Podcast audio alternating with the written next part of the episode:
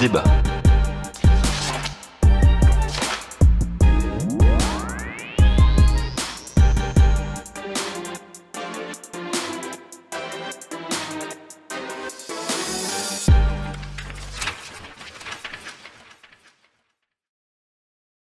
Bonjour à toutes et bonjour à tous, et bienvenue dans ce numéro 62 de Démo et Débat. J'accueille aujourd'hui euh, deux nouvelles chroniqueuses. Euh, D'abord Lisiane, bonjour Lisiane. Bonjour à tous. Euh, comment vas-tu Lisiane Ça va très bien, et vous-même? Eh bien très bien, je te remercie. Quelle est ta phrase du mois? Alors, ma phrase du mois. Je m'en allais dans les bois parce que je voulais vivre sans hâte, vivre intensément et sucer toute la moelle de la vie mettre en déroute tout ce qui n'était pas la vie pour ne pas découvrir à l'heure de ma mort que je n'avais pas vécu. Henri David Thoreau. Ok, merci. Euh, et on accueille également Inès. Salut Inès. Hello tout le monde. Comment ça va? Même question. Bah écoutez, très bien. Et vous? Bah toujours la même réponse, ça va très bien. Et même euh, seconde question, quelle est ta phrase du mois s'il te plaît? Alors la mienne sera plus courte. C'est On espère avec compassion qu'il y a des naïades dans le Styx de Vladimir Nabokov. Merci, c'est vrai que c'était plus court et je vois ça comme une critique voilée à, Lisiane hein, qui a pris une très longue phrase. Mais il n'y a pas, de, y a pas de, de, longueur euh, minimum ou maximum et c'est pour ça que pour ma phrase du mois, moi je vais avoir une longueur médiane. Euh, c'est un bout de phrase. Que peut valoir la vie si la première répétition de la vie est déjà la vie même? C'est ce qui fait que la vie ressemble toujours à une esquisse. De Milan Kundera. Waouh Ouais, je sais. Ça, c'est un peu sur la même thématique euh, que celle de Lisiane d'ailleurs, je trouve. C'est vrai. On s'est, on s'est pas concerté pourtant, et on s'est pas concerté non plus pour les critiques. Donc euh, les trois critiques de ce, ce mois-ci de cet épisode, nous avons lu et nous allons parler de Bête, homme et Dieu au pluriel, de Ferdinand Ossendowski. C'est Inès qui nous le présentera. Nous allons vous parler également de Titeuf, volume 15, à fond le slip, que j'aurai l'honneur, que dis-je, le plaisir de vous présenter et de La Maison sur le rivage. Euh, c'est Lisiane qui s'en chargera, euh, roman de Daphné du Maurier.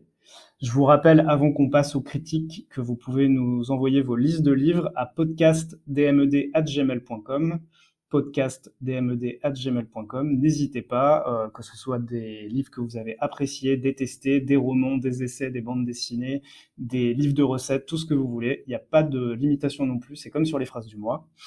Et sans transition, je vous propose de passer aux critiques.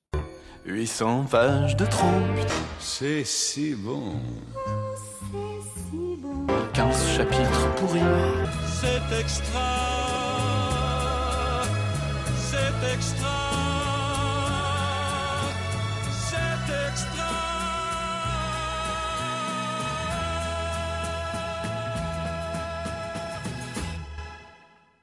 Donc Ferdinand Ossendowski est un auteur polonais né en 1876 et décédé en 1945.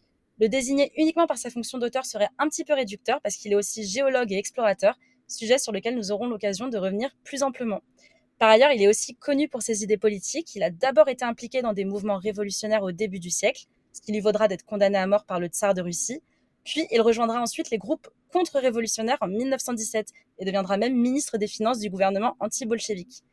Euh, ce changement d'opinion lui causera une nouvelle condamnation à mort, cette fois par les bolcheviks en 1920, ce qui va initier le long exil raconté dans Bêtes, Hommes et Dieux.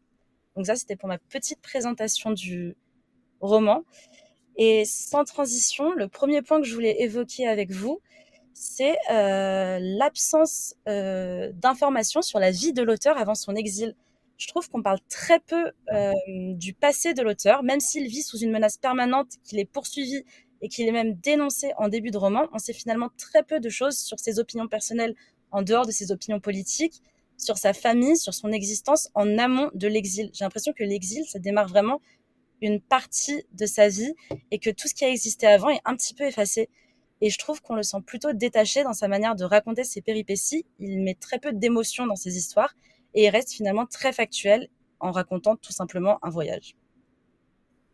Eh bien, merci pour ta présentation déjà Inès et pour cette introduction, cette euh, mise en bouche. Effectivement, il ne se présente pas, on a très peu d'éléments sur lui, mais c'est pas grave puisque tu nous les as donnés, ça va nous aider à comprendre et à discuter de, bah, cette histoire, enfin de l'histoire, ça on va y revenir aussi. Euh, D'une certaine manière, la question que tu poses, c'est est-ce qu'il faut séparer l'homme de l'artiste ou euh, en tout cas de la vie personnelle de celle de l'auteur? Effectivement, personnage complexe, et euh, même géographiquement, puisqu'il a été mêlé à, on va dire, beaucoup de pays, beaucoup de régimes.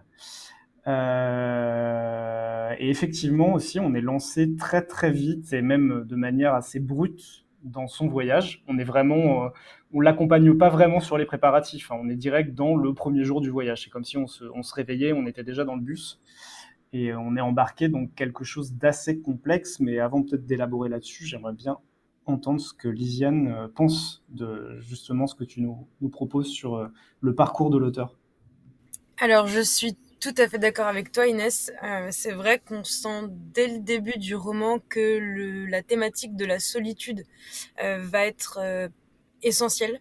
Euh, à tout le roman. Et surtout je sais pas si vous avez eu la même impression mais c'est vrai qu'en fait euh, les rencontres qu'il fait tout au long euh, de, de, son voyage sont assez rapides. Il reste assez rarement avec les mêmes personnes pendant longtemps. Et c'est vrai que du coup eh ben en fait ça, ça, confirme un petit peu tes dires que on ne le connaît pas vraiment. C'est un personnage qui est assez seul. Euh, même euh, les, personnages, oui, qu'il rencontre, on dirait qu'il ne, forge pas ou qu'il ne marque pas réellement euh, sa vie et son, aventure. Et personnellement, ces rencontres un petit peu rapides, je les ai trouvées du coup assez assez intéressantes pour le récit parce que j'ai trouvé que ça entrecoupait bien peut-être certaines longueurs ou certaines descriptions très longues. Et en fait, euh, on se retrouve comme un espèce de catalogue avec euh, bah, ces petites euh, rencontres sporadiques, rapides. Donc c'est vrai que personnellement, ça m'a aidé à lire à lire le ce, livre-là, mais c'est vrai que du coup le le, le, le côté l'aspect un petit peu plus négatif, c'est que du coup on se, on se retrouve avec énormément d'informations et énormément euh, voilà de petites rencontres, de petits personnages, euh, de descriptions qui peuvent euh, peut-être un petit peu alourdir euh, le, récit en un sens. donc d'accord avec toi et je trouve que ça que ça apporte bien son lot de d'inconvénients et de, et de choses plutôt réussies. Je suis plutôt d'accord sur ce point-là et j'ai été vraiment euh, frappée moi aussi par l'aspect plutôt solitaire de l'auteur parce que même s'il est très entouré tout au long du périple et qu'il rencontre en permanence des nouvelles personnes et qu'il est toujours accompagné, on voit qu'au final, je trouve qu'il s'épanche très peu sur les gens rencontrés de façon personnelle. Il va les décrire brièvement, donner quelques informations sur ces personnes, mais très rarement se lier de manière euh, émotionnelle et concrète avec ces personnes. Je trouve que même pour ses compagnons de voyage, j'ai relevé qu'il les, il les décrit souvent par le, le descriptif de mon ami, mon fidèle ami, mon ami le tartare, mais jamais de prénom, jamais de qualificatif plus personnel. Et ça, ça m'a assez marqué. Je suis d'accord avec vous deux, mais je dirais que ça tient aussi à la, on va dire à la nature du récit, qui est un récit, euh, on va dire géographique, voire historique, voire même anthropologique à certains égards. Qui fait que la description, elle est aussi là pour nous apporter un, témoignage. Et tu parlais de catalogue, Lisiane. Moi, je dirais plus que c'est un carnet parce qu'il est même, est même cité littéralement. Il reprend ses notes. En fait, c'est un voyage qu'il a vraiment fait, avec évidemment des passages, je l'imagine, très romancés. Et c'est quelque chose, c'est un espèce de compte rendu. Donc il y a ce côté vraiment euh, descriptif qui est voilà mes souvenirs, voilà mes notes, etc. Et j'en fais une histoire. Euh, et il y a aussi le fait sur le côté euh, non émotionnel, on va dire, de l'attachement, enfin du non-attachement qui, va éprouver à partir, euh, à propos, pardon, des, des personnes qui rencontrent, le fait qu'il est aussi dans un voyage de survie, il s'échappe. Donc l'intégralité, d'une certaine manière, des personnes qu'il va rencontrer, c'est des moyens de survie qui vont lui permettre de retourner, si je dis pas de bêtises, jusqu'en Mongolie, oui. Euh, et en fait, c'est plutôt des, des, il les voit plutôt, c'est des marches qui composent un escalier plutôt que des gens qui vont composer un sac d'amis d'une certaine manière. Ce qui fait aussi que, et je, je ne divulgage pas puisque nous sommes sur un, un roman historique, donc il y, a des, il y a des choses qui sont documentées, il y a une grande partie des personnages qui croisent qui meurent. Oui, c'est vrai. Euh, mais et justement ça, euh, je trouve que le l'aspect que tu viens de décrire, Armand, sur le fait qu'il ne s'attache pas vraiment au personnage et qu'il se sert plutôt d'eux, je trouve que ça nous donne quand même euh, une certaine image, euh, une certaine description de l'auteur euh, qui peut-être le dessert, en tout cas à mon sens. Puisque donc si on parle un petit peu plus de lui ou du moins de ce qu'on peut déduire de lui à travers tout ce roman, et ça Inès l'a bien dit en, introduction, à savoir qu'on ne peut pas par exemple décrire Ferdinand Ossendowski que par euh, sa qualité de euh, d'auteur d'écrivain, c'est qu'il est quand même aventurier, euh, géologue, on le voit un petit peu médecin et on le voit surtout diplomate. il évite des incidents diplomatiques, il lit certaines populations, il en protège d'autres, il en sauve d'autres encore. Et c'est vrai que, en tout cas, j'ai trouvé que parfois peut-être que tout son cheminement et euh, la manière dont il a de, décrire euh, un petit peu avec euh, d'importantes louanges certaines personnes, surtout sur la dernière partie du roman, où on voit donc euh, plusieurs populations locales, euh, des populations euh, plutôt soit triviales, soit au contraire très spirituelles comme il les décrit. J'ai l'impression qu'il essaye de s'en servir également pour dresser ben, un portrait de lui assez glorieux. Oui, comme, comme on disait, on est sur une, un récit de nature assez, et même complètement historique. On va pouvoir mettre les pieds dans le plat sur ce sujet. Euh, il se donne une importance très clairement, et ça c'est quelque chose que, qui a été très bien dit, c'est qu'il occupe plusieurs fonctions, il peut soigner des gens, il est diplomate, et en fait il est d'autant plus diplomate que dans la plupart des situations où il intervient en tant que médiateur, c'est quelqu'un d'extérieur, d'étranger, qui est occidental dans un, dans un contexte de l'Asie, euh, l'Asie mineure, euh, qui est très peu connu, et en fait on a l'impression, enfin on a l'impression, et c'est aussi le, mais c'est aussi pour moi peut-être la force principale du, livre, c'est qu'en fait, il nous apporte des témoignages sur alors une époque qui est un peu éloignée et qui est, moins traitée euh, sur l'aspect historique, qui sont les années 20, euh, et surtout sur une zone géographique qui, en tant qu'occidental et même que français, on connaît très très peu.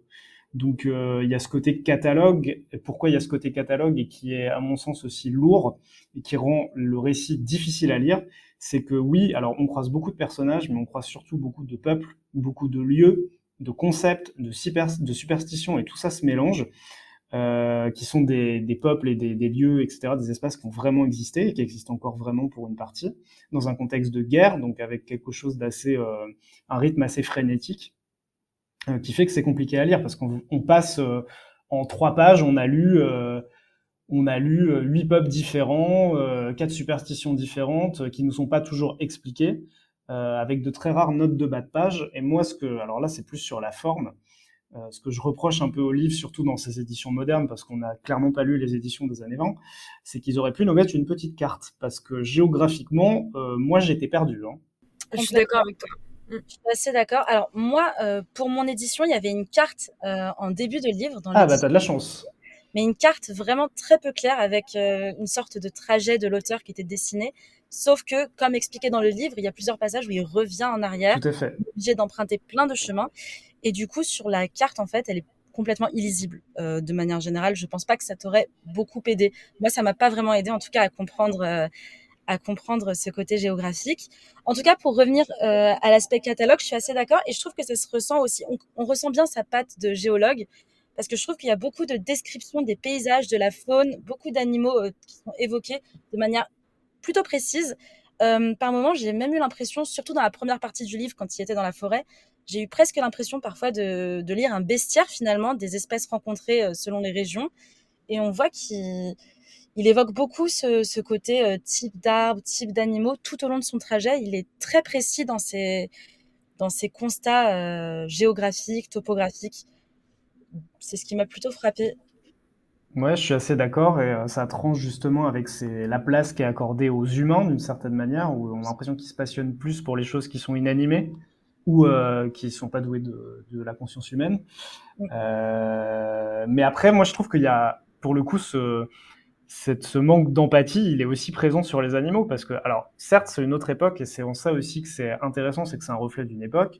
les pauvres chevaux et chameaux qui s'écroule dans l'eau. Alors certes, il les aide à sortir, mais uniquement parce que c'est son moyen de locomotion. Quoi. Il n'y a aucune empathie pour les animaux. Je suis assez d'accord.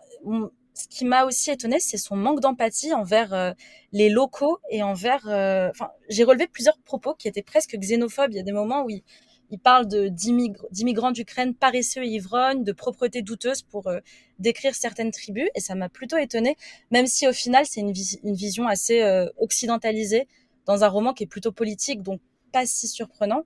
Mais c'est vrai que j'ai relevé par moments euh, plusieurs séquences de manque d'empathie très clair.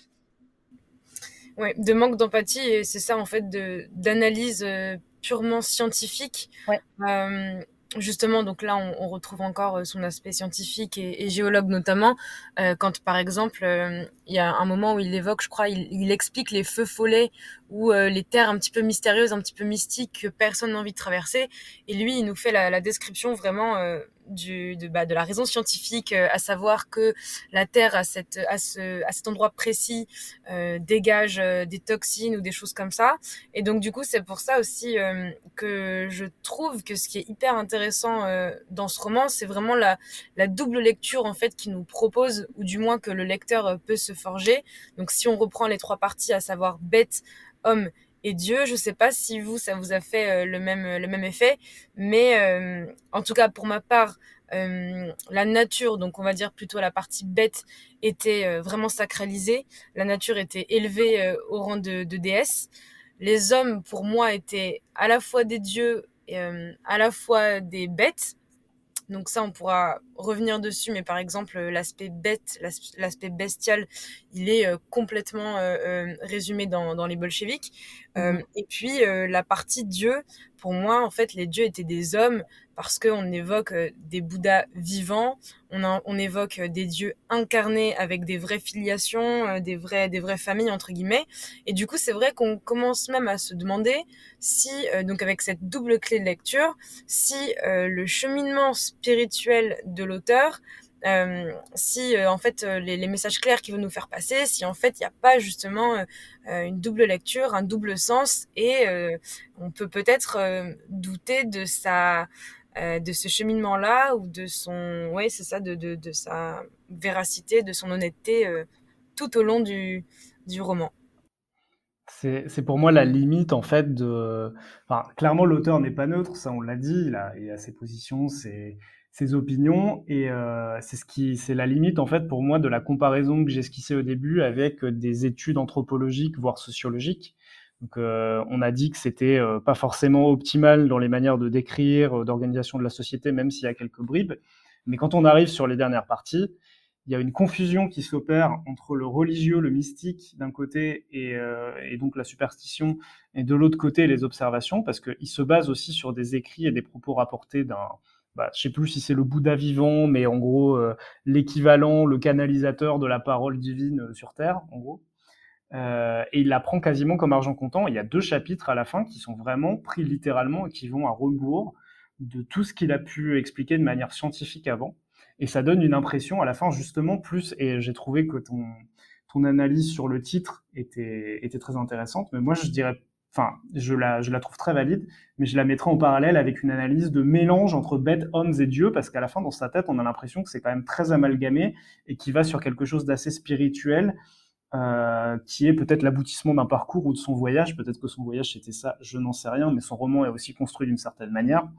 Euh, donc on part, on, on, quitte le côté rationnel, géologue, euh, pour arriver sur quelque chose de beaucoup plus spirituel, et c'est c'est un, un vrai basculement, je trouve, dans le livre. Mmh, totalement d'accord avec toi sur euh, euh, la confusion finale entre guillemets entre bête, euh, homme et Dieu. Je suis assez d'accord aussi, euh, à tel point que j'ai eu plus de mal à lire la fin du roman que le début. J'étais bien lancée sur tout le livre et puis sur la partie, euh, les derniers chapitres, j'ai senti cette confusion et ça m'a fortement ralenti dans ma, pas dans ma compréhension du roman, mais à un point où on sait plus trop, on le sent éveillé dans son voyage, mais ça devient plus compliqué à suivre. Euh, moi, pour le titre Bête, homme et Dieu, j'avais aussi, euh, j'ai eu aussi le ressenti finalement de trois espèces différentes qui sont unies euh, dans leur souffrance, dans leurs conditions de vie, et surtout unies face à la mort, parce que tout, au long de ce roman, il y a eu euh, un sujet qui est vraiment omniprésent pour le coup, et je trouve que c'est la mort. On la sent euh, comme une menace perpétuelle. On sent que n'importe qui est concerné, que ce soit bête, homme et Dieu, inévitablement. Et on sent vraiment que la mort peut prendre n'importe quel visage. Et ça, c'est quelque chose qui m'a plutôt euh, interpellé tout au long du roman. On voit qu'il est vraiment, pour le coup, terrifié de la mort, euh, ce qui se comprend et ce qui s'entend. Mais euh, c'est un sujet qui revient en permanence. On peut pas faire euh, plus de 20-25 pages sans qu'il évoque le fait que la mort peut surgir de nulle part, qu'il n'attend que la mort, qu'il sent planer la menace de la mort. Enfin, de manière générale, c'est un thème qui, à la fois, le concerne lui en tant que homme qui a été condamné à mort euh, à plusieurs reprises du coup, mais on sent cette mort, euh, comme tu l'évoquais Armand, euh, les animaux qui tombent d'épuisement et qui meurent parfois, plusieurs de ses compagnons qui meurent lors du voyage, et puis toute la partie divine spiritualité qui spiritualité pardon qui pose plusieurs questions sur la vie après la mort et cette façon d'interpréter la mort au final. Et c'est peut-être sur cet aspect-là justement qu'on peut voir alors, je sais pas si c'est un discours parce que j'ai pas l'impression que ce soit une revendication de sa part, mais en tout cas dans les dans les descriptions et les faits qui sont relatés sur les privilèges face à la mort ou même face à la vie, c'est-à-dire que le diplomate, il va avoir plus accès à des chevaux, alors que certains galèrent, d'autres leurs chevaux tombent dans l'eau. Euh, et il va falloir galérer pour en retrouver un. On a tous les échanges entre, bah voilà, toi, tu as, tel objet, euh, j'en ai absolument besoin, je te l'échange contre des armes toutes neuves et des munitions parce que tu vas pas en trouver dans les 15 km à la ronde. C'est aussi une économie de survie, mais euh, certaines personnes qui vont être plus habiles socialement ou des sociopathes comme lui, hein, je sais pas où, placer la, le curseur, bah, vont avoir plus accès à ce genre, à ce, à ces échanges et pouvoir progresser, se déplacer, donc ce qui est aussi un luxe à cette époque, sur des grandes distances, avoir accès à des meilleurs animaux, des meilleurs compagnons de route. Et sur la mort, justement, c'est comme ça qu'on commence le roman, c'est-à-dire le premier compagnon qu'on rencontre très très vite et qui disparaît très très vite aussi du récit, c'est une personne, la première question qui se pose, c'est est-ce que cette personne est là pour me tuer? Euh, J'avais une question euh, sur votre ressenti au niveau du livre. Est-ce que vous avez eu, enfin, vous avez ressenti la partie manifeste anti-bolchevique? Parce que pour le coup, j'ai trouvé que, bon, on a déjà évoqué l'aspect euh, diplomatique et politique du roman euh, au travers de ses rencontres avec des ambassadeurs, des, des généraux, des dignitaires religieux, mais je trouve que tout au long du livre, alors il le fait de manière plus ou moins ouverte, mais il, il précise bien son, son discours anti-bolchevique et même anti-révolutionnaire, j'ai eu l'impression. Il parle souvent des rouges contre les blancs pour pour euh, évoquer le mouvement bolchevique. Et je trouve qu'il a des mots très très forts pour euh, parler du bolchevisme de manière générale.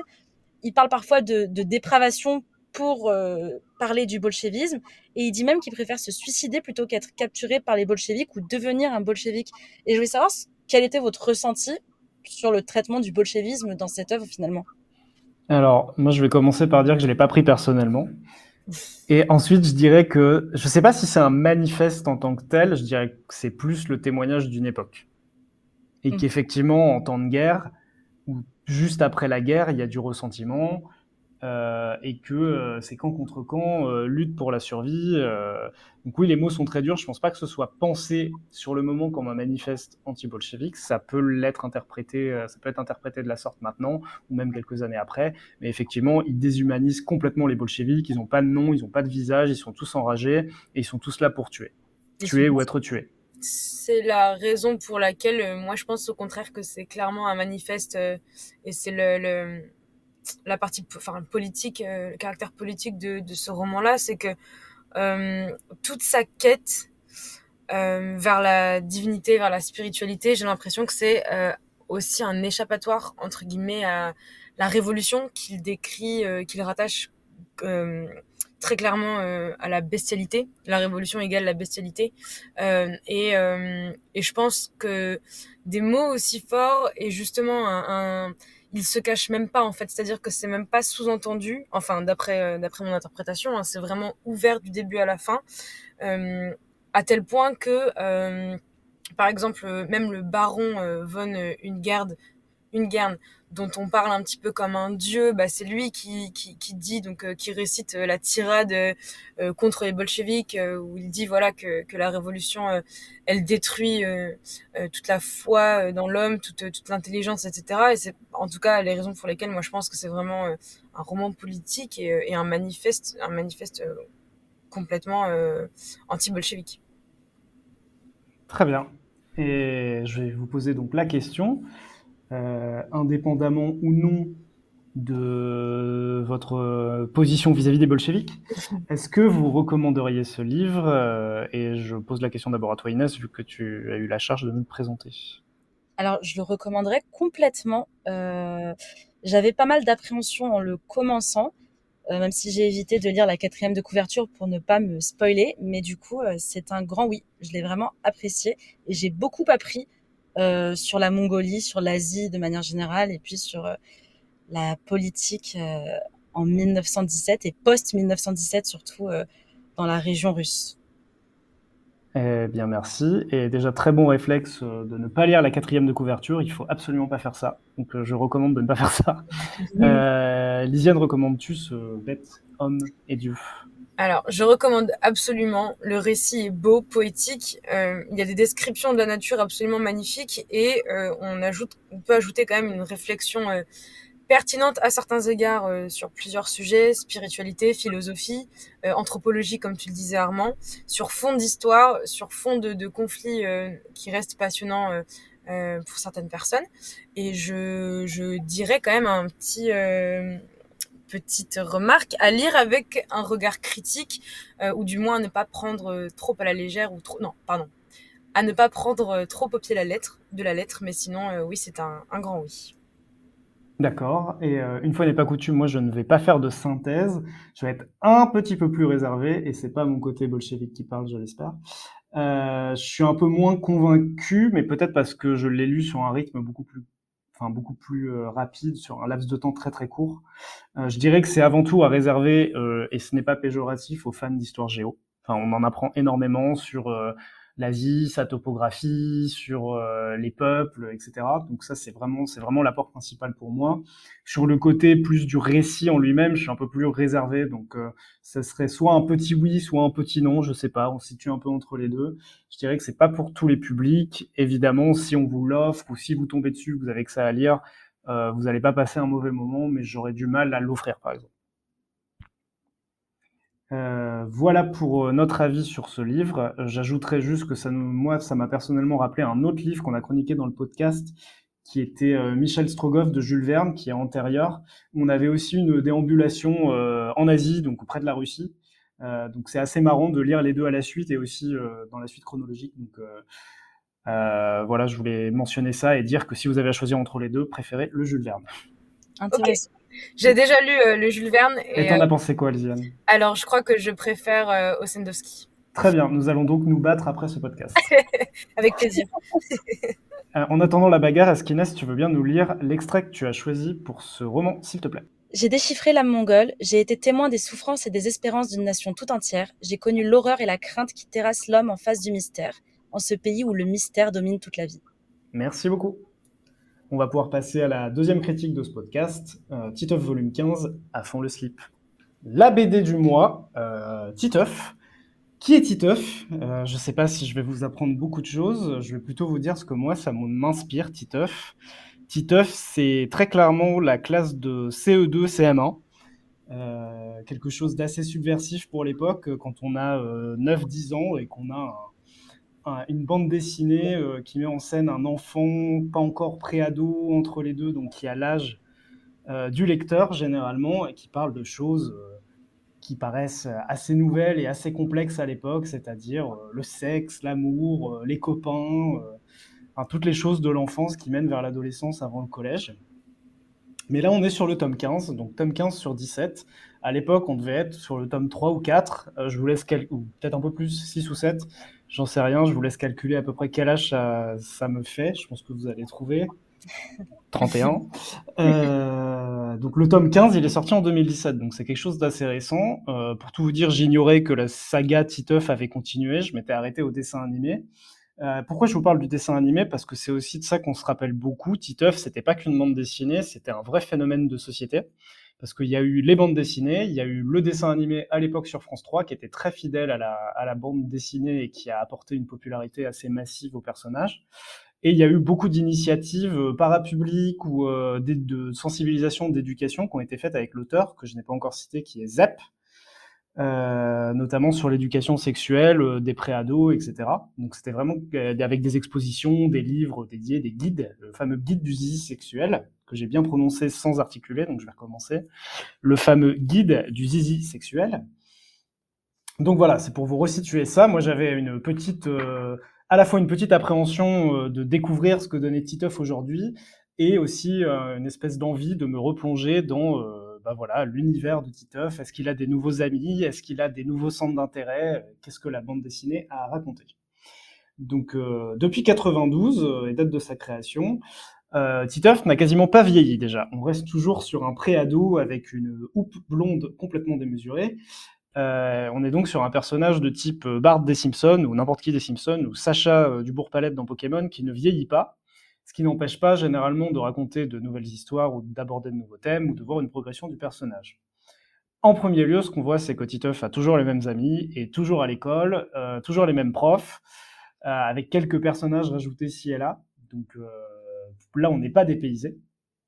Sur la forme, on n'est pas dépaysé non plus. C'est le style de Zep, donc quelque chose d'assez simple dans le trait, plutôt cartoonesque, mais relativement réaliste. On a très peu de, voilà, de choses démesurées, de gags euh, qui vont outrepasser les limites de la physique, par exemple.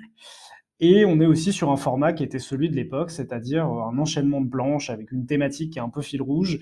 Euh, on garde une chronologie, mais il n'y a pas d'histoire unique. On n'est pas sur une bande dessinée qui commence à la page 1 et termine à la dernière page avec un début, un milieu, une conclusion. C'est vraiment une succession de, de sketchs.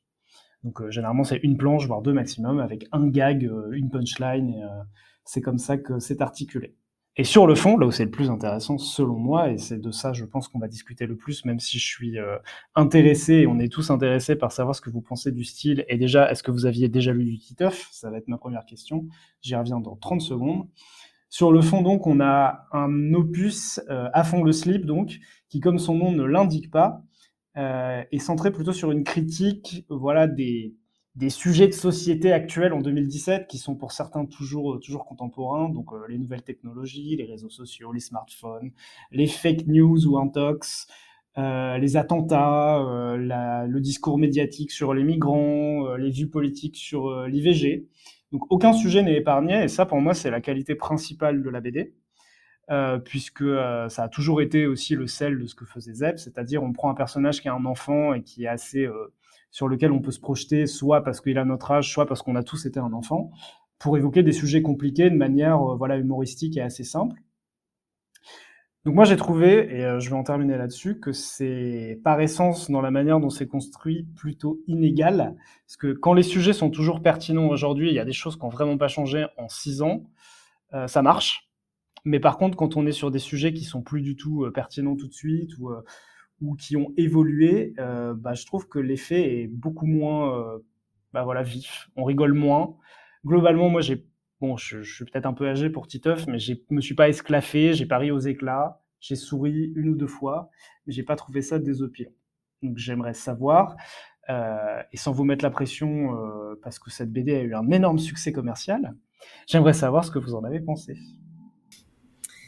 Euh, alors déjà, moi quand je suis allée à la bibliothèque pour euh, trouver, chercher euh, ce tome 15, non sans honte, je me suis rendu compte en fait, arrivé, arrivé devant le, rayon, que en fait j'en avais lu énormément des Titeuf. Et, et déjà c'est un peu la première chose qui m'a qui m'a surprise, c'est-à-dire que j'avais un petit peu oublié euh, cette période et ces, et ces BD-là, alors qu'en fait, quand je me suis vraiment retrouvée dans le rayon, je me suis dit, ok, ça, ça me parle, ça, je connais, ça, je sais que je l'ai lu. Euh, et c'est vrai que du coup, quand j'ai ouvert euh, le tome 15, euh, bah en fait, ça a été un petit peu, un petit peu drôle parce que je me souvenais totalement des personnages. j'ai été de nouveau replongée dans ce monde-là. Quand j'étais plus jeune, quand j'étais pré-ado, je dirais. Je, regardais le dessin animé aussi. Donc, euh, je vais pas dire que ça m'a fait un peu l'effet euh, d'une Madeleine de Proust, mais c'était quand même assez drôle de voir que je me souvenais d'autant de choses. Et une autre, euh, réflexion que je me suis faite, c'était que j'avais, gardé cette idée que c'était très vulgaire, trop vulgaire, trop vulgaire. Et en fait, euh, en tout cas maintenant quand je l'ai relu, pas tellement. J'ai pas trouvé que c'était, en tout cas ce tome-là, on va dire c'était pas du vulgaire pour du vulgaire. Et euh, j'étais euh, assez étonnée de voir justement, comme tu disais, Armand, l'aspect, l'aspect encore contemporain, l'aspect assez attention, réaliste, je mets des gros guillemets, mais c'est vrai qu'on voit la vie et certaines thématiques importantes à travers ce jeune qui doit avoir, donc ce jeune Titeuf qui doit avoir une dizaine d'années. Et c'est vrai que bah, c'était euh, c'était quand même une, belle expérience si je peux dire. Donc euh, voilà, c'est l'introduction euh, l'introduction que j'en ferai. Ah, merci merci pour ton témoignage. Mais effectivement, j'ai noté ça aussi, ça m'a marqué.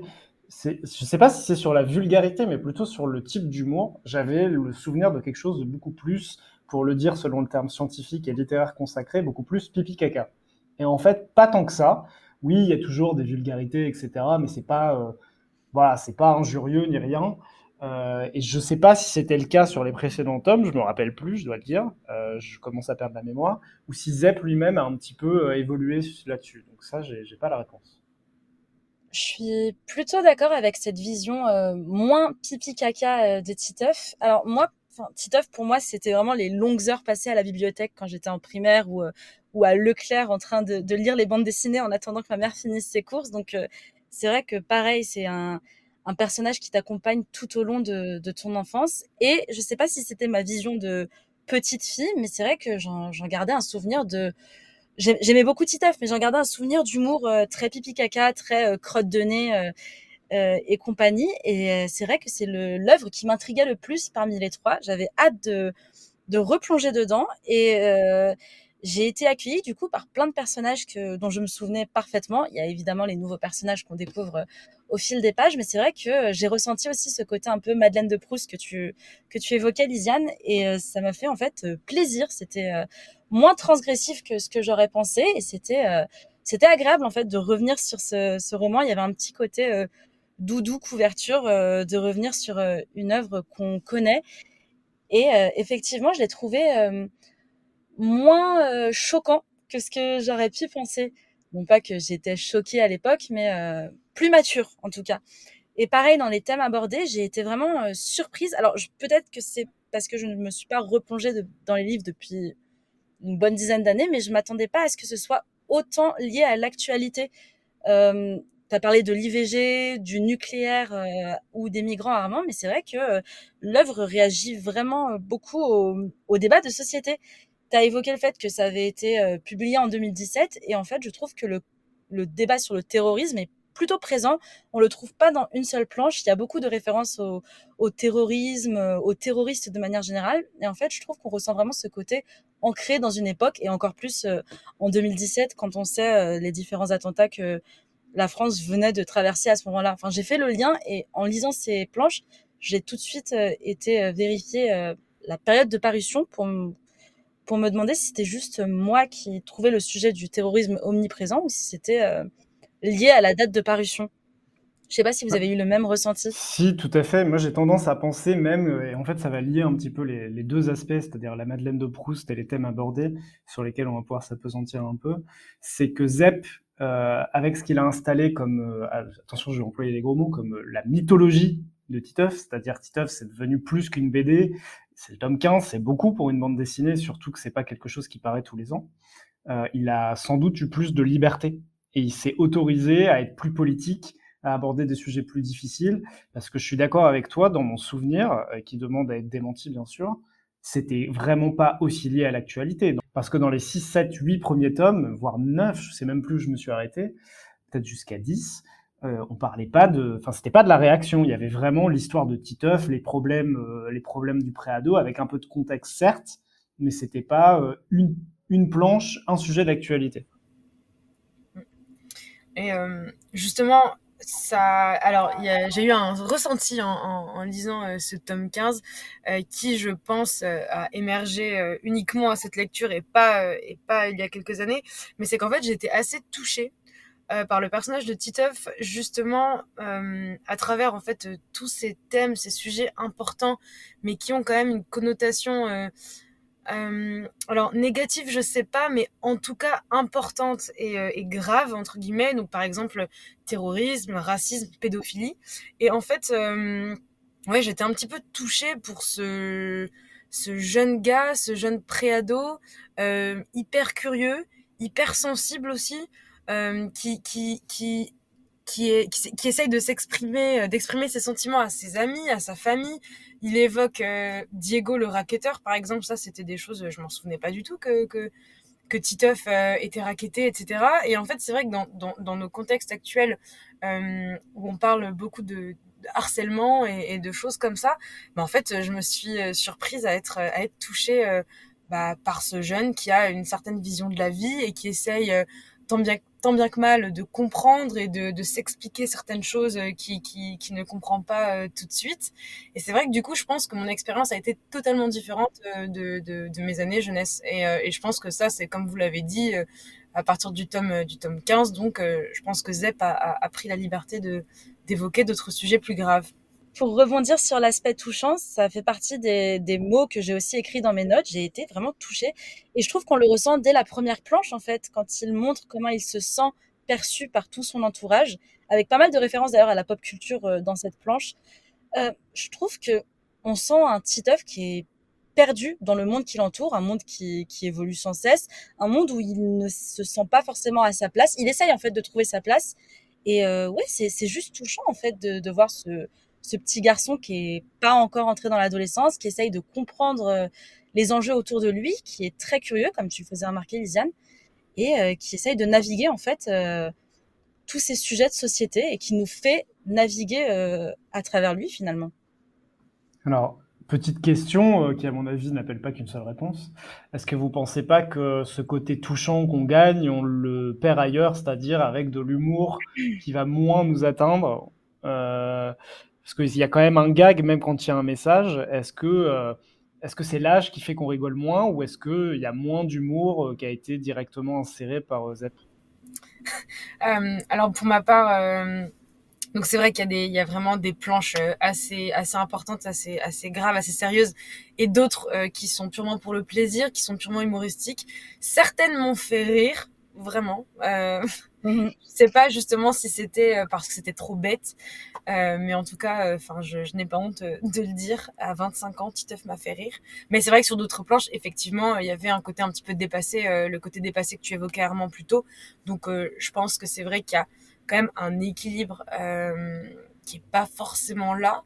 Mais bon, est-ce que ça entache euh, mon impression finale? Hmm, On le découvrira par la suite. Pour en avoir un tout petit peu discuté en amont du podcast euh, avec Lisiane. Eh ben ça, c'est interdit. On, on l'a évoqué très très brièvement, mais c'est vrai que moi aussi, j'ai eu un ou deux bons éclats de rire sur certaines planches. On n'a pas parlé plus euh, des planches concernées, mais c'est vrai que moi aussi, il y a eu quelques planches qui m'ont fait rire. Et en fait, ça, a, ça a été ma première surprise. Je m'attendais pas à rire en les antiteufs. Euh, même si on sent très clairement que c'est pas non plus le but de l'auteur de te faire rire à chaque page. Il y a des sujets sérieux qu'il aborde, euh, qu'il aborde de manière plus ou moins sérieuse. Et en fait, on sent que le livre a pas non plus vocation à te faire éclater de rire à chaque fois. Je pense que c'est pas non plus le but de Zep dans cette œuvre finalement. Et, ouais, et ça, j'ai bien aimé ça, justement, euh, certaines planches où euh, euh, il laisse quand même certaines portes ouvertes à la réflexion. Euh, il y a quand même parfois certaines euh, petites morales, entre guillemets. Donc, j'ai envie de dire, est-ce que Zep est le new Jean de La Fontaine? Peut-être, je ne sais pas. C'est une question à laquelle je pensais jamais avoir répondu dans ma vie, mais je vais, je vais y réfléchir. Je sais pas si je vais y répondre pour ce podcast. J'ai une autre question. Est-ce que vous avez des nouvelles de Vomito, qui est absent Bafon le slip? Je suis très inquiet. Inès. ouais, faut savoir c'est drôle parce que j'ai lu Titeuf dans un contexte d'intoxication alimentaire. Du coup, j'ai fait la vanne d'être vomito pendant quelques jours. Euh, donc voilà. Très intéressant. Euh, on va pas s'apesantir sur cette anecdote plus longtemps, mais peut-être que l'absence de ce personnage participe euh, au fait qu'il y ait moins d'humour, euh, voilà, un petit peu crado. Donc c'est pas plus mal. Il y a aussi ce côté harcèlement hein, que, volé, que tu...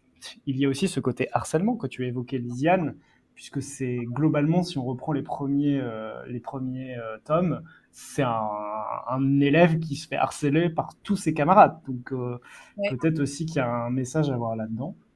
Euh, je finirai peut-être sur une question avant de vous demander votre avis final euh, sur la recommandation au nom de ce, ce tome 15.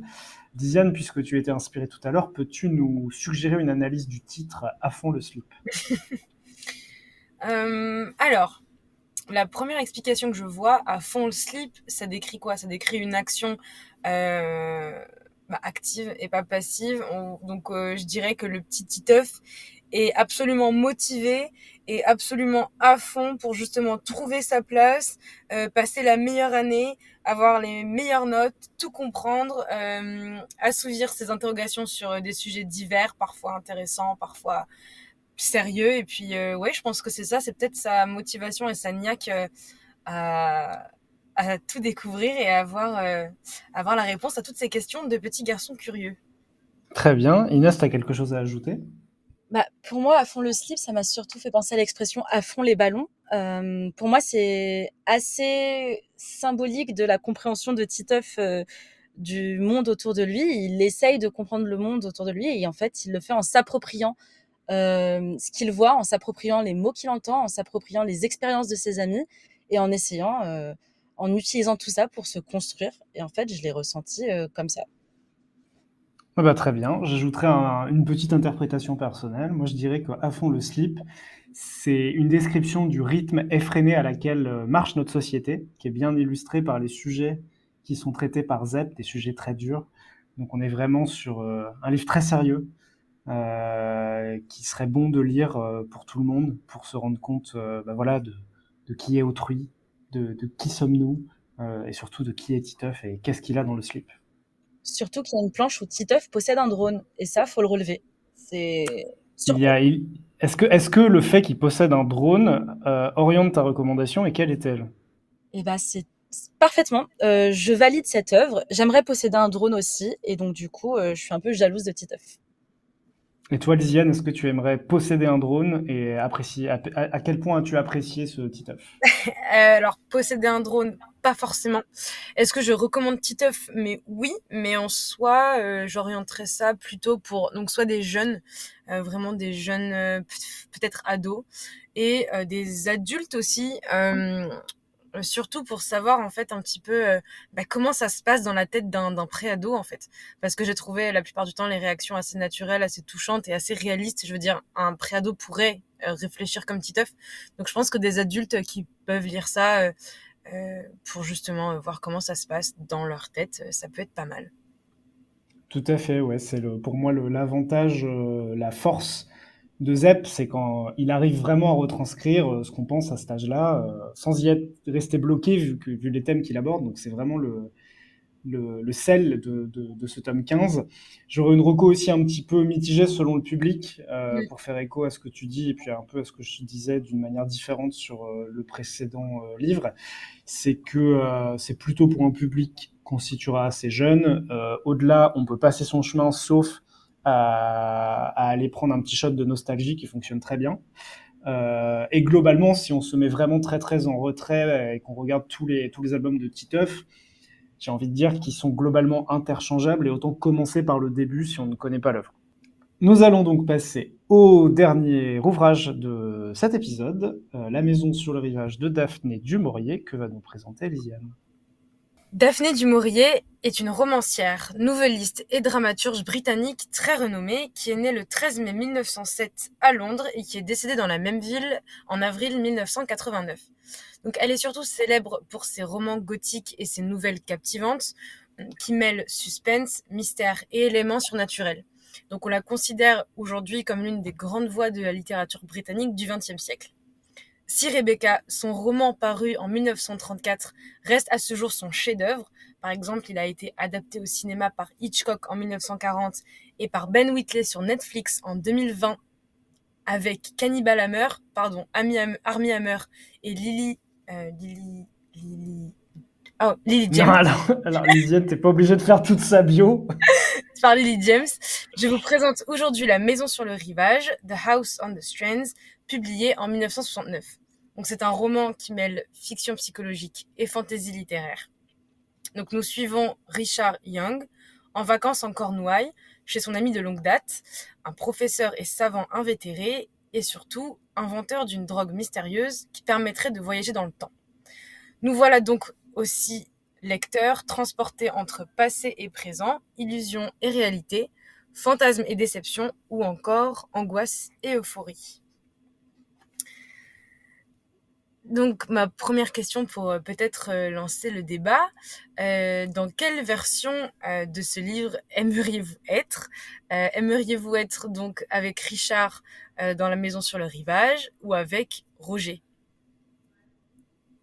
Ah, c'est une bonne question. Euh, je vais commencer par euh, ne pas y répondre, comme ça c'est c'est plus rigolo. Parce Mhm. qu'effectivement, tu, tu pointes un, bah, le, la principale, euh, le principal, alors je vais pas appeler ça artifice, dispositif narratif de La Maison sur le Rivage, c'est qu'il y a deux histoires en une. Donc on passe de l'une à l'autre de manière assez fluide. Euh, D'ailleurs, je trouve que ça fonctionne très bien. Mais euh, globalement, là, si je devais répondre tout de go, vu les époques respectives dans lesquelles ça se passe, si j'ai envie de prendre une douche, d'enregistrer un podcast, je vais avoir du mal d'être avec Roger ou Roger. Euh, sachant que tu auras noté, et vous aurez noté toutes les deux, j'aimerais bien avoir votre avis là-dessus, qu'on ne s'ennuie pas dans le passé pour autant, parce qu'on est vraiment face à ce qu'on appelle des dramas, ou même, c'est peut-être même des séries avec des intrigues amoureuses, euh, machin qui trompe machine, euh, les, euh, les dynasties qui se font et qui se refont, euh, les enfants qui vont hériter ou pas. Donc on est, vraiment dans Dallas, hein, euh, mais transposé dans des siècles anciens en, Grande-Bretagne. Moi, je pense qu'il n'y a pas de bonne ou de mauvaise situation entre les deux personnages et les deux époques. Donc, je dirais qu'elles se complètent et que l'une ne peut pas fonctionner sans l'autre. Donc, je, je réserve ma réponse. Je vais plutôt passer la patate chaude à, à Inès. Alors, personnellement, c'est vrai que la vie euh, en Angleterre au Moyen Âge me fait pas forcément rêver parce que j'aime bien l'électricité et l'eau courante. Euh, néanmoins, c'est vrai qu'on est passionné par ce monde, tout simplement parce qu'en fait, le personnage principal est surinvesti dans ce monde du passé. Euh, on- bon, sans trop dévoiler d'intrigue, on le voit vraiment se passionner pour les personnages, parfois avoir des sentiments pour certains d'entre eux. Et en fait, il va comparer en permanence ce monde du passé à son monde présent et se désintéresser peu à peu du monde présent. Donc, effectivement, au vu de tout ça, pourquoi ne pas vivre dans ce monde? On a, il nous fait un petit peu rêver et on a tous envie de, suivre Roger avec lui parce qu'en fait, il décrit vraiment trop bien ce, ce monde qui le passionne et qui finit par nous passionner également. Mais c'est pour ça que ça fonctionne. C'est-à-dire que le personnage, donc le narrateur euh, Richard, est complètement euh, happé par euh, bon, ce, ce monde qu'il accède, auquel il accède grâce à la drogue. Mais il y a aussi des raisons qui font qu'il est happé par ce monde. Et elles sont pas uniquement, elles sont surtout, à mon sens, pas à trouver dans cette époque-là, mais plutôt dans son époque contemporaine. Tout à fait. En, Mm. en fait, euh, c'est vrai que un des points euh, que j'ai apprécié particulièrement dans, dans ce roman, c'est à quel point il reste euh, actuel et, euh, et réaliste. C'est-à-dire que euh, justement le fait de vouloir trouver un échappatoire, une échappatoire à sa à sa vie personnelle, à sa vie professionnelle, qui n'est pas forcément idéale, et, donc de, de trouver, euh, d'essayer de chercher ça dans un, dans une autre époque. Bon, c'est vrai que c'est euh, c'est pas vraiment possible. pour nous, mais ça nous empêche pas de vouloir, par exemple, trouver d'autres d'autres d'autres échappatoires, euh, comme euh, bah, par exemple euh, une autre sorte de réalité, les réseaux sociaux, euh, des choses comme ça. Et, ça, cette euh, cette comparaison là, euh, j'ai bien aimé parce que justement, je trouvais que c'était une des raisons pour lesquelles euh, le roman était était euh, était actuel en fait, était assez réaliste. Je sais pas si ça, je sais pas si ça vous a fait le même euh, le même effet. Tout à fait. Et euh, je vais encore une fois répondre, enfin je viens de répondre, mais je vais répondre avec une question cette fois-ci. Euh, parce que j'ai une réponse, mais j'aimerais bien avoir la vôtre avant, plutôt qu'on les compare. Euh, selon vous, si vous deviez donner un mot ou un concept qui serait le dénominateur commun euh, à tout ce livre, donc euh, les deux différents récits et les, les histoires similaires qu'on suit, ce serait quoi? Hmm. Hmm. Si vous n'en avez pas, je vais vous proposer le mien et on va en débattre. Hum, Moi, j'en ai un, je crois. Eh bien, vas-y. Alors, je pense que le dénominateur commun euh, aux deux histoires, c'est euh, la maison. Euh, la maison sur le rivage, que je considère comme un personnage à part entière, en fait. Parce que, tout d'abord, la maison un petit peu macabre, un petit peu château hanté, elle est typique des romans gothiques anglais. Et je trouve que la maison cristallise un petit peu l'intrigue. Euh, elle cristallise les situations puisque elle a vu euh, donc euh, se dérouler des histoires d'amour, des drames ou des morts, que ce soit à l'époque justement de, de, Richard ou alors de Roger. Et puis, sans spoiler, si vous vous souvenez de la toute fin, eh bien, on peut également se demander si la maison n'est en réalité pas le vrai danger.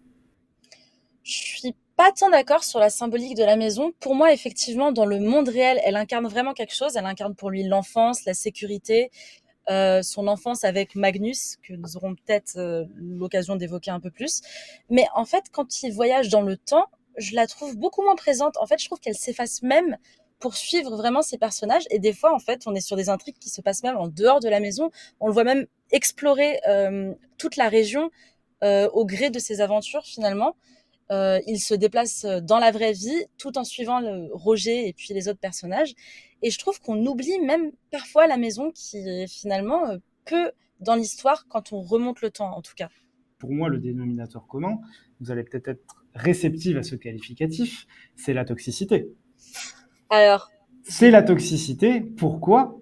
Parce que, outre le fait qu'ils prennent de la drogue et de plus en plus et de manière plus en plus maladive au fur et à mesure du roman, toutes les relations que le protagoniste entretient avec les autres personnages sont toxiques. Oui. Euh, avec sa femme, avec ses beaux-fils, avec Magnus, donc le professeur. Euh, seuls les personnages historiques qu'il fréquente trouvent grâce à ses yeux, mais lui-même, qui ne peut pas avoir d'interaction parce qu'on on l'a pas, on l'a pas précisé, dans ses voyages vers le passé, il est là uniquement en témoin, même si les frontières se trouvent pour lui à certains moments. Lui a des pensées extrêmement toxiques, donc on a dit sentiments tout à l'heure, on peut même parler d'attraction, Ouais. envers certains des personnages ou même de l'animosité. Et finalement, même dans le récit euh, qui nous est fait des événements passés, c'est des relations entre personnages parfois d'une même famille qui sont absolument toxiques. Ouais. Et on va même jusqu'à avoir des personnages, et ça c'est pas c'est pas un spoiler, hein, mais euh, qui vont a priori empoisonner physiquement d'autres personnages. Oui. Et surtout, euh, je pense que si on rebondit sur cette toxicité, euh, sur la toxicité du personnage, je pense qu'il l'est euh, surtout envers lui-même. Ça, je sais pas euh, si vous l'avez, sûrement remarqué dans la lecture, mais comment il essaye de se persuader à chaque fois qu'il est libre de ses choix, que Magnus ne l'influence pas, que la drogue, il peut s'en passer complètement. Et ça, je pense que c'est aussi une des premières. En fait, il est toxique aussi envers, envers lui-même, tout simplement aussi. Alors Lysiane, il est toxique, mais il est surtout toxicomane. Moi, j'ai oui. surtout eu très peu d'empathie finalement pour ce narrateur. Je pensais en avoir plus euh, tout au fil du, tout au long du roman. Je m'attendais à vraiment ressentir de la peine pour sa situation et au final, je le trouve plutôt ignoble ce Richard. Euh, c'est quelqu'un qui subit un peu sa vie euh, dans le monde réel. On voit qu'il déteste. En fait, c'est vraiment quelqu'un qui est dans un mal-être permanent. Ça puis il, ma- il maltraite les autres. il maltraite les autres. Alors, il n'aime pas sa femme, disons-le clairement. Euh, il n'aime pas non plus ses beaux-fils qu'il n'a pas engendrés et du coup, il a aucune affection pour eux, ou alors très peu. Il est en balotage constant sur sa carrière. Enfin, c'est quelqu'un qui, en dehors de Magnus et du coup des voyages, n'a aucune échappatoire. On le sent un peu enfermé dans une boucle et lui-même ne sait pas comment il va se sortir de ça. C'est pour ça que finalement, ces voyages constituent une véritable fuite pour lui. On sent que c'est euh, l'échappatoire ultime, la fuite, et c'est pour ça qu'il devient accro, toxicomane euh, dans les faits, mais aussi accro au, au voyage et au, à, à Isolda, par exemple, euh, l'un des personnages qu'il rencontre euh, dans ses voyages, et puis à l'ensemble des, des, des- de ces personnes du XIVe siècle. Il devient vraiment euh, obnubilé. Bah, dépendant même, dépendant. Et c'est là que je trouve que le roman est, est vraiment très bien fait et très malin dans la mesure où en fait on se retrouve face à, bah voilà, il y en a eu des, des milliers, des, même des, des centaines de milliers, des allégories de la drogue, etc. Et là, on pense que ça va parler d'autre chose parce qu'on a une drogue qui est là au départ comme un, objet narratif, un véhicule narratif. On va nous dire, bah voilà, on passe dans un autre monde, on a d'autres choses à raconter, et c'est le conflit entre les deux mondes qui va faire que mais on se retrouve avec quelque chose qui parle littéralement de la drogue. Et en fait, ça oscille entre les deux, entre le discours, enfin le discours, le récit qui est assez littéral, et l'interprétation qu'on en, qu'on en fait, avec euh, pour moi des, des passages de l'un à l'autre qui sont tout aussi fluides. Et des fois, j'ai trouvé, enfin j'ai trouvé ça vraiment flagrant, où en fait, on voit, euh, bah, je sais pas, euh, Richard qui sort de la maison, on nous l'explique, et une ligne après, il est dans le passé, parce qu'en fait, on n'a même pas vu la prise de la drogue. Tout à Ouais. fait. Ouais. Et puis Et ça, c'est, j'ai trouvé ça génial. Je suis d'accord. Et puis on sent progressivement le, le détachement euh, pour le monde réel en fait. Euh, Quand plus il tombe dans sa drogue, moins il se sent concerné par ce qu'il se passe pour de vrai autour de lui. Et il finit même par parler du, de son monde comme un monde qui le dégoûte, comme un monde dans lequel il n'appartient pas. Et il a vraiment hâte de retourner à son autre monde, notamment en prenant, euh, en prenant les différents euh, flacons de drogue. euh, parfois même sans, en, en prenant des surdoses, sans vraiment vérifier ce qu'il prend et sans, sans vraiment en informer Magnus. Il est vraiment pressé de- d'y retourner. Et narrativement, vas-y, Lisiane. Pardon, je disais euh, sur ça justement, sur cette euh, descente aux enfers. Euh, en fait, j'aurais voulu en voir plus. J'aurais voulu euh, aller un petit peu plus, profondément dans l'horreur euh, et voir peut-être l'addiction dans ce a d'horrible entre guillemets. Je sais pas si ça vous a fait ça aussi, mais moi je, je cherchais un petit peu plus de complexité dans le personnage parce que c'est vrai qu'en soi, enfin. Je l'ai pas trouvé si complexe que ça parce qu'à partir du moment où on, on- où on comprend que c'est quelqu'un qui est désabusé par sa par sa vie, euh, voilà, qu'il est au chômage, euh, que bon sa vie sa vie personnelle, euh, pff, bon il oscille entre Londres, entre New York, entre on sait pas trop où, il est pas très sûr de lui. Et à il partir- oscille pas du tout en vrai. Oui, Non, On pense qu'il oscille, En mais vrai, pas oui. du tout. mais, mais j'aurais vraiment aimé ouais voir un petit peu plus de complexité ou justement voir de la vraie horreur. Je trouve que ça, j'aurais aimé voir plus de chaos et, je, trouve que ça reste assez léger entre guillemets. Je sais pas si ça vous a fait, ça aussi. Par exemple, euh, euh, sans spoiler, si vous voyez euh, le, le comment dire l'acte qui, qui cristallise un petit peu la confusion entre les deux mondes, eh ben j'aurais j'aurais limite aimé que ce soit un acte achevé, accompli. Moi, je veux prendre un, contre-pied là-dessus. Moi, je m'attendais pas à quelque chose de plus euh, horrible ou plus précis ou plus euh, détaillé sur sa descente aux enfers. Je suis peut-être plus bolchevique que pervers. Je sais pas comment ça se passe, si on peut être les deux ou si c'est en conflit. Non, non. Ce que je voulais dire plus sérieusement, c'est que moi, ce que j'ai apprécié justement, c'est que le fait, c'est le fait, pardon, que la descente aux enfers, elle soit très progressive et que ça se manifeste par des, des petits gestes ou euh, des, des petits changements de comportement.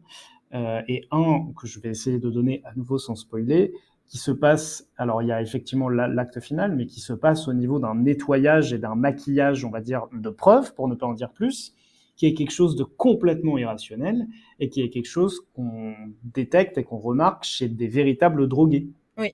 En fait, il y a, la, il y a aussi l'effacement de sa propre, enfin, je vais pas dire culpabilité, mais euh, de sa propre responsabilité plutôt. Où en fait, euh, non, non, ce que tu disais Inès tout à l'heure, euh, je, je, je tiens très bien la drogue, il n'y a pas de confusion, c'est la chose rationnelle à faire. On peut pas, il faut pas que les autres pensent de moi que, alors que tous les signes sont là, et ça c'est extrêmement toxique et justement extrêmement, euh, bah voilà, ça manifeste une, une dépendance totale, une, une dissociation avec la réalité, et c'est ce qui fait aussi que c'est une horrible personne. Qu'avez-vous pensé d'ailleurs en, en réalité de, bah, de la relation euh, Vita-Richard C'était quoi votre ressenti sur euh, ce couple qu'on voit se, se détériorer, enfin qui est déjà détérioré au, au début du roman finalement, mais qui, qui poursuit dans la descente aux enfers de Richard et qui atteint un paroxysme à la fin?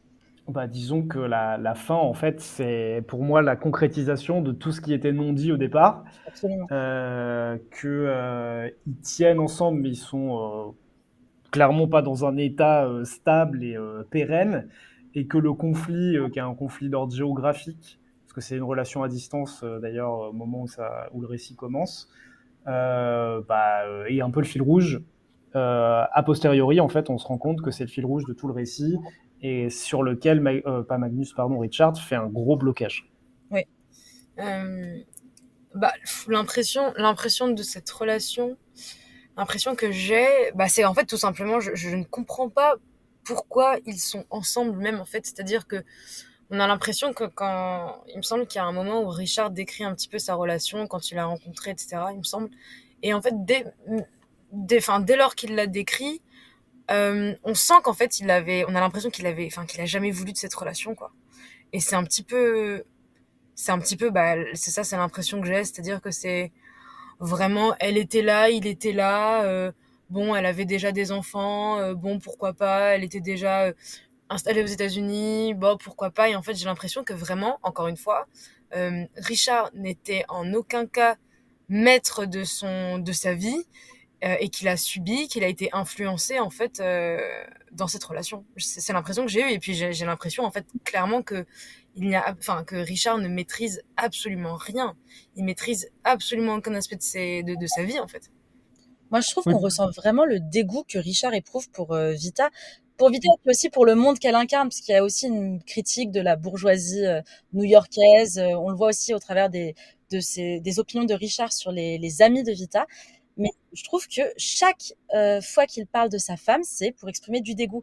Et on le sent d'autant plus dans sa manière, à contrario, de décrire Isolda, qui va vraiment idéaliser euh, à tel point qu'on se rend compte qu'il a fait vraiment le mauvais choix, comme tu le disais, Lisanne.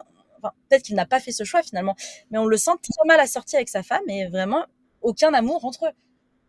Et il y a, y, a, y a, un sous-texte qui est complètement sexiste aussi, ou patriarcal, vous pourrez l'appeler comme vous voulez, et sans doute les deux à la fois, puisque euh, il lui reproche d'une certaine manière d'avoir une carrière, d'avoir du succès, euh, de l'emmerder alors qu'il est en vacances tout seul dans un autre pays, euh, il, lui, il, lui, reproche voilà, d'avoir des enfants qui ne sont pas de lui. Il se tourne vers une personne qu'il n'a absolument aucun, euh, aucune chance d'atteindre, vu que c'est une personne qui est décédée, vu que c'est une personne qui vit dans le passé, et uniquement sur une base physique. Il a, et d'ailleurs, vu qu'il euh, il voyage à plusieurs, enfin, il part d'une époque, mais il voit aussi le, la suite de cette époque. Il n'est pas toujours au même moment, il a, il a quand même l'évolution chronologique. Il assiste au vieillissement d'Isolda, et les commentaires sont uniquement sur le physique. Ouais, il est plutôt misogyne tout au long du roman dans sa manière effectivement de décrire Isolda.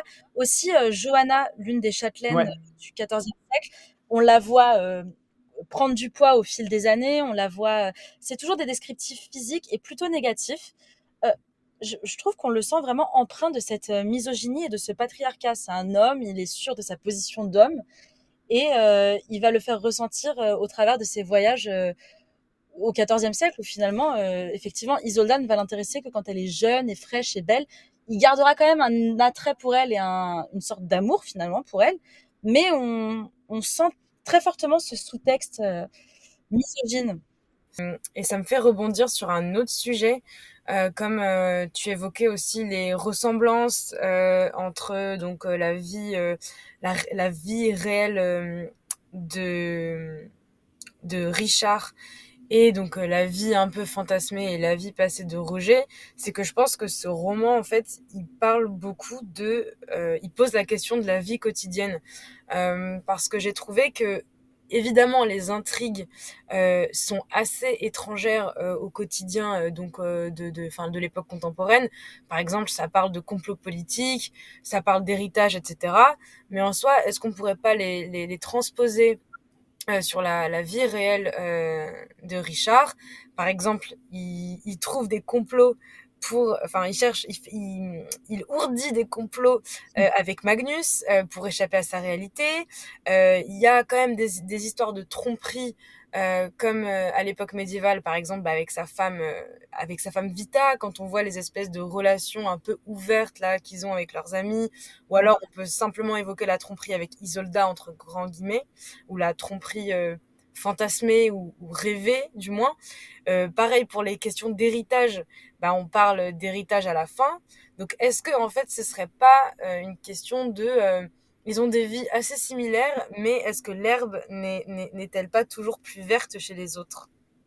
Bah, Complètement, les, parallélismes sont là, et j'irai même plus loin. un moment, et ça n'est pas confirmé, on a un personnage qui attrape une maladie extrêmement contagieuse dans le passé, et en revenant de son voyage, euh, Richard est malade, si bien que pendant un moment, pendant beaucoup de pages, je me suis dit, mais en fait, il a chopé la peste bubonique, mmh. mais via son ouais. voyage.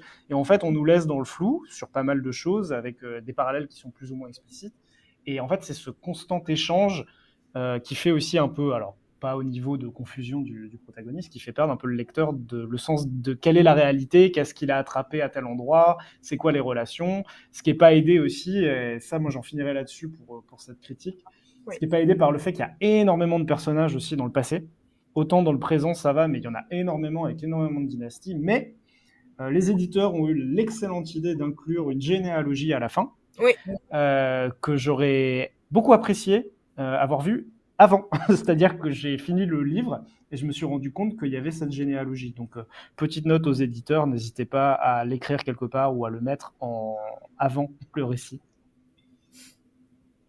C'est très vrai. La question étant, est-ce que vous avez été plus confus par ces dynasties ou par les 150 milliards de personnages qu'on a rencontrés dans Osendoski euh, de manière très rapide au final? Pour ma part, Osendoski, ça a été plus confus pour moi. Ouais. Osendoski également, euh, parce que c'est le rythme est très différent. Parce que dans Osendoski, on rencontre des personnages, on les quitte tout de suite, alors que dans dans euh, le Daphné du Maurier, on fait du va-et-vient et on retrouve toujours les mêmes personnages ou les mêmes lignées. Donc on a des repères et en fait on, on participe aussi avec lui au voyage et au début on ne sait pas qui c'est. Il, il s'informe aussi entre les voyages sur les dynasties. Il y a des, des, euh, des œuvres historiques où il a l'assistant de Magnus qui lui fait des biographies, qui lui sort des, des, des œuvres dans les, dans les bibliothèques, des généalogies. Donc en fait on a des repères. Oui. Ouais, on finit par avoir une forme de familiarité à mesure que lui euh, augmente son intérêt pour ce, ce, passé et devient passionné par ce monde qui devient le sien finalement. Tout à fait. Et euh, élargissons le, le, le, périmètre. On va plus parler de confusion, mais peut-être d'adhésion. Euh, Est-ce que euh, vous recommandez ce roman, Lisiane? Alors oui, je recommande euh, pour les fans d'Outlander et d'Hercule Poirot. C'est précis, merci. Et toi, Inès? Alors c'est un oui plus mitigé parce que j'ai été euh, laissée sur ma faim sur l'aspect historique et laissée sur ma faim sur la partie fantastique euh, euh, folie. Donc je suis un petit peu plus mitigée, mais ce sera quand même un petit oui. D'accord. Et quant à moi, je vais observer la règle que j'ai commencé à observer depuis le début du podcast. Je vais dire un grand oui. Donc je vais pas non plus faire la synthèse. moi j'ai été convaincu, j'ai adoré ce roman. Je l'ai pas dévoré mais euh, j'avais toujours envie d'en savoir plus et de voir, euh, d'accompagner en fait cette euh, montée slash descente parce que ça dépend où on se trouve dans la, dans la narration. Mais moi, j'ai vraiment apprécié, je le recommande à tout le monde. Lisiane, quel extrait as-tu choisi pour ce roman? Je te prie. Plus que jamais encore, je mesurais en cet instant tout ce qu'avait de fantastique et même de macabre ma présence parmi eux. Invisible, pas encore né, monstrueux jouet du temps, J'étais témoin d'événements qui s'étaient passés plusieurs siècles auparavant et dont il n'avait été conservé aucune trace. Je me demandais pour quelle raison, tandis que j'étais là dans l'escalier, invisible mais présent, je me sentais tellement concerné et troublé par ses amours et ses morts. L'homme qui était en train d'expirer aurait pu appartenir à mon propre passé, à ma jeunesse. Mon père était mort au printemps, lorsque j'avais à peu près l'âge du jeune William. Il était mort en se battant contre les Japonais, et le câble était arrivé d'Extrême-Orient, juste comme ma mère et moi finissions de déjeuner, dans un hôtel du pays de Galles, où nous passions les vacances de Pâques. Ma mère était montée aussitôt s'enfermer dans sa chambre, et j'étais demeuré à errer autour de l'hôtel, conscient du malheur qui venait de me frapper, mais incapable de pleurer et n'osant rentrer dans le hall parce que j'appréhendais le regard empreint de compassion que me jetterait l'employé de la réception. Merci pour cette lecture, Lisiane. On va passer à la dernière section du podcast, vos recommandations. Mais moi, je ne suis pas ainsi que certains de tes prêtres du amis. Tu peux avoir confiance en moi. Aie confiance, crois en moi, que je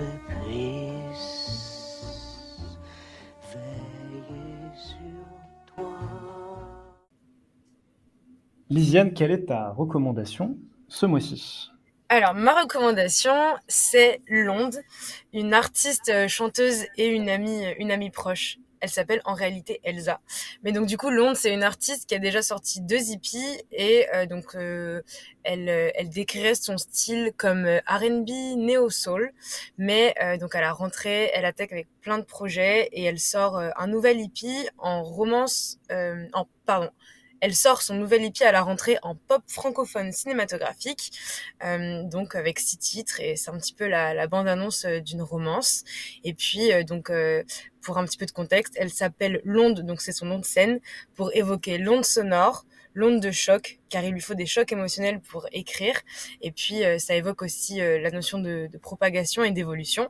Donc, euh, c'est vraiment une artiste incroyable. Elle fait des sons vraiment incroyables. Elle a aussi des clips, plusieurs clips.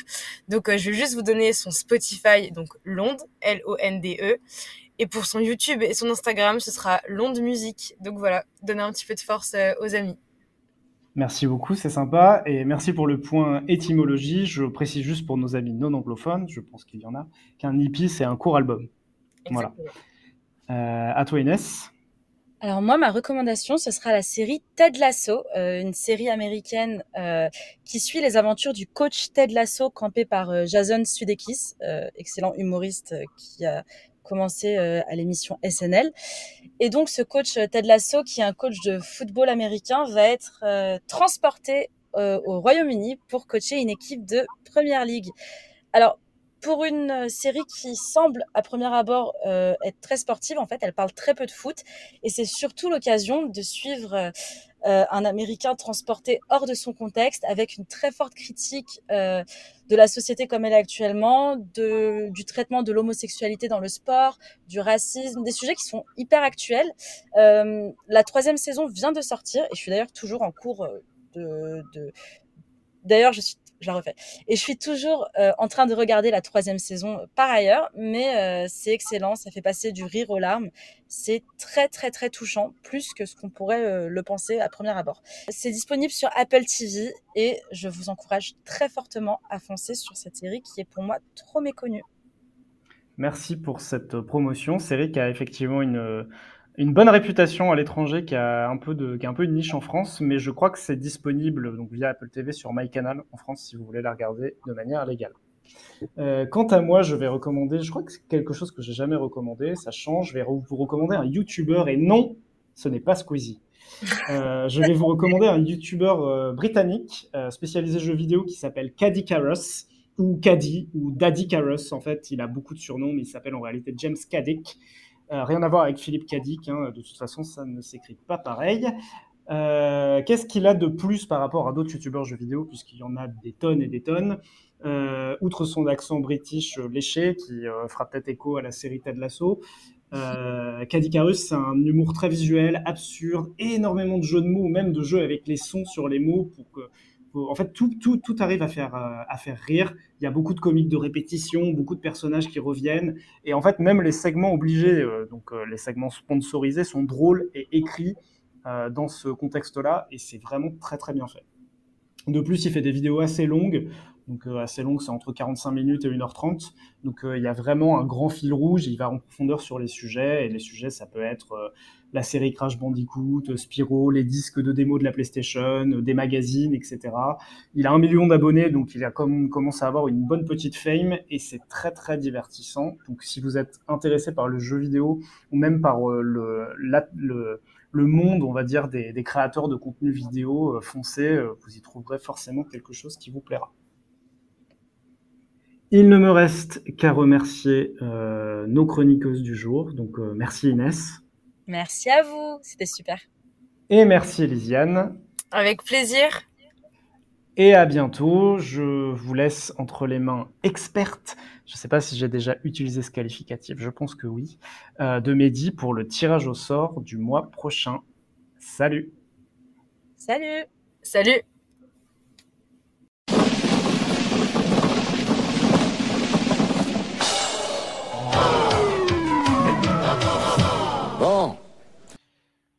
Et merci Armand, nous voilà en effet dans la dernière partie du podcast, le tirage au sort.